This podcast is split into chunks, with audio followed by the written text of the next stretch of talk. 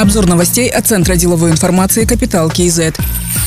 Сегодня президент Касымжамар Токаев обратится к народу страны с очередным посланием. Прямая трансляция начнется в 11 часов на республиканских телеканалах и на сайтах информационных агентств. Сообщается, что основная часть послания будет посвящена социально-экономическому развитию страны.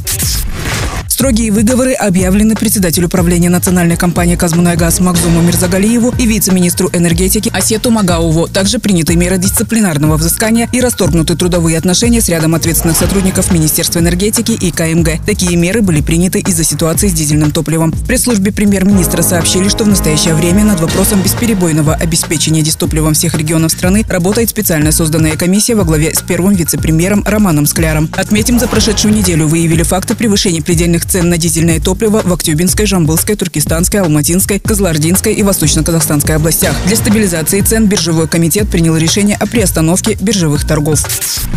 5 сентября этого года норматив субсидирования части страховой премии в аграрном секторе повысят с 50 до 80 процентов. Это позволит снизить стоимость страхового полиса для сельхозтоваропроизводителей, а также сделает агрострахование более доступным, сообщили в пресс-службе Министерства сельского хозяйства. Напомним, с 2020 года в Казахстане действует новая система страхования в агропромышленном комплексе. Оператором страхования в сфере сельского хозяйства является аграрная кредитная корпорация. Все процедуры от заключения договора до выплат производятся онлайн через информационную систему. Страховой случай фиксируется на основе данных дистанционного зондирования Земли, что позволяет полностью исключить человеческий фактор в системе.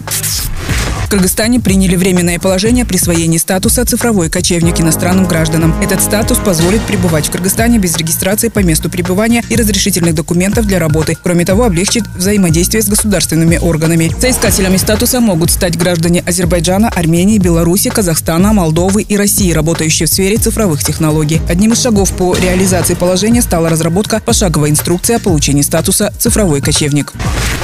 Председателем Комитета атомного и энергетического надзора и контроля Министерства энергетики назначен Сунгат Исимханов. Он окончил Павлодарский государственный университет и Карагандинский институт актуального образования «Болошак». В разные годы работал в компании «Алюминий Казахстан» в структуре агентства по регулированию естественных монополий и защите конкуренции Акимате Павлодарской области. Был руководителем компании «Казах Энергоэкспертиза», вице-министром энергетики, первым заместителем Акима Павлодарской области. С мая 2021 года являлся председателем правления «Самрук Энерго».